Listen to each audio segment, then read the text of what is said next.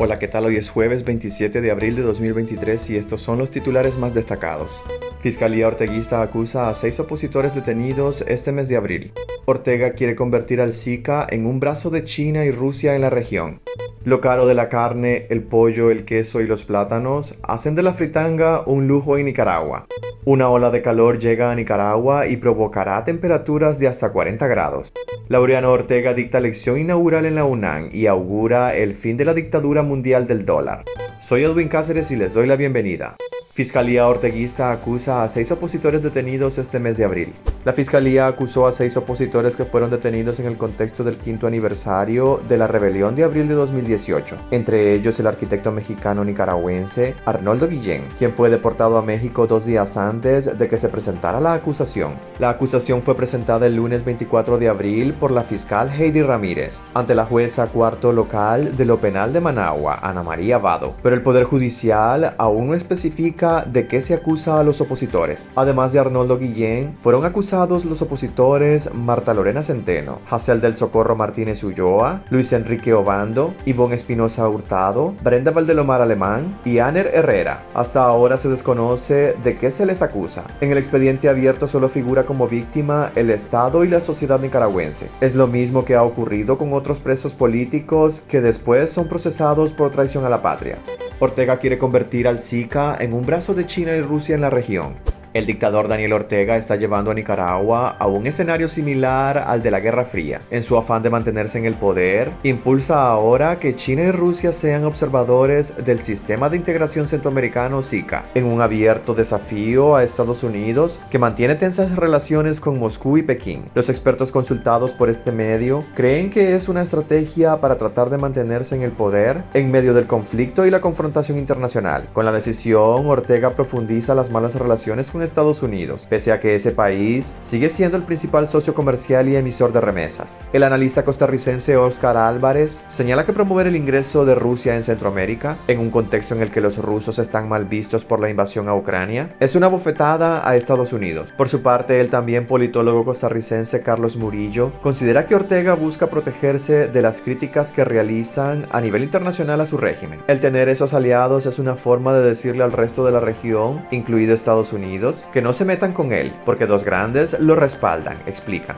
Lo caro de la carne, el pollo, el queso y los plátanos hacen de la fritanga un lujo en Nicaragua. Las fritangas dejaron de ser esos lugares de barrio donde la gente llegaba a comer cada día de pago o cuando al trabajador informal le había tocado una jornada bendecida y se podía desquitar con una buena carne asada, gallo pinto, ensalada de repollo y unas tajadas verdes, acabadas de bajar de fuego. Lo caro de la carne, el pollo, el queso y los plátanos han convertido los puestos de comida popular en Nicaragua en un lujo. Las fritangueras también viven su mala hora. Poco a poco han visto cómo aquel brillo de sus negocios caseros se ha ido apagando. Igual que pasa con el carbón de los fogones cuando ha dado su vida útil. Ya no es como antes, se lamentan. En Nicaragua muchas fritangas o puestos de pollos asados han tenido que cerrar a consecuencia de la carestía de los alimentos. Una persona con un salario de 8.300 córdobas se comía su fritanga con la familia los días de pago. Ahora no, todo es caro. Hay servicios que llegan a costar entre 150 50 y 200 córdobas. Es demasiado. Hay un incremento de entre 50 y hasta 100%, explica un fritanguero. Una tajada con queso que era el producto más barato en una fritanga ha pasado de costar 35 y 40 córdobas a 60. Con la diferencia de ahora el trozo de queso es más pequeño. Las enchiladas se ofrecen en 50 córdobas por el costo de la carne y el aceite, que aunque bajó de casi 80 córdobas a 60, causó estragos hace meses en estos negocios.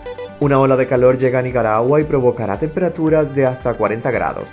Una ola de calor llegará al territorio nicaragüense en las próximas 72 horas, provocando temperaturas de hasta 40 grados, con sensación térmica de 41, advirtió el Observatorio de Fenómenos Naturales OFENA. OFENA recomendó reducir la exposición al sol y a la intemperie para evitar los rayos solares. También recordó que las altas temperaturas, más la concentración de humo, generan riesgos en la salud, como es el caso de la conjuntivitis, padecimientos de respiración respiratorios y casos de golpes de calor. La primera y más importante de las recomendaciones sobre el calor es la de mantener su cuerpo constantemente hidratado. Las temperaturas elevadas hacen sudar y perder agua del cuerpo. También es normal sentir sed. Si no tomas suficientes líquidos y está expuesto a climas muy calientes, podés deshidratarte con facilidad. Lo importante es que te acostumbres a beber entre 2 y 3 litros de agua al día. Los helados, refrescos, jugos procesados e incluso la cerveza, en lugar de proporcionar mayor frescura, activan la pérdida de líquido corporal y en algunos casos aumentan el calor y la deshidratación. Si cuesta regular la temperatura corporal, un dato bastante útil para hacer bajar la temperatura del cuerpo es enfriar los pies.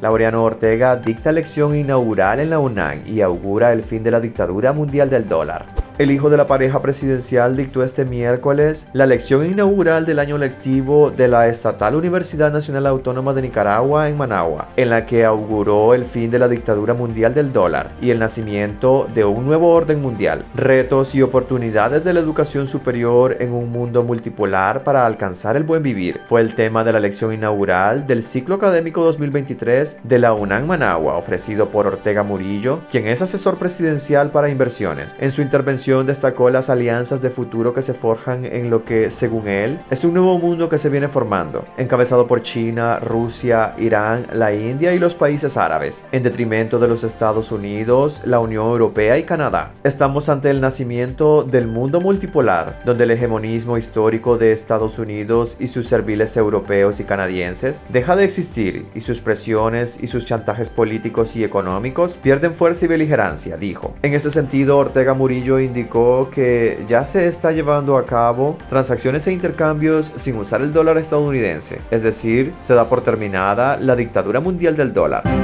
Gracias por acompañarnos este jueves. Recuerden visitar nuestra web despacho505.com para ampliar y conocer más noticias y también nuestras redes sociales. Nos puedes encontrar como Despacho 505. Que tengan un excelente día.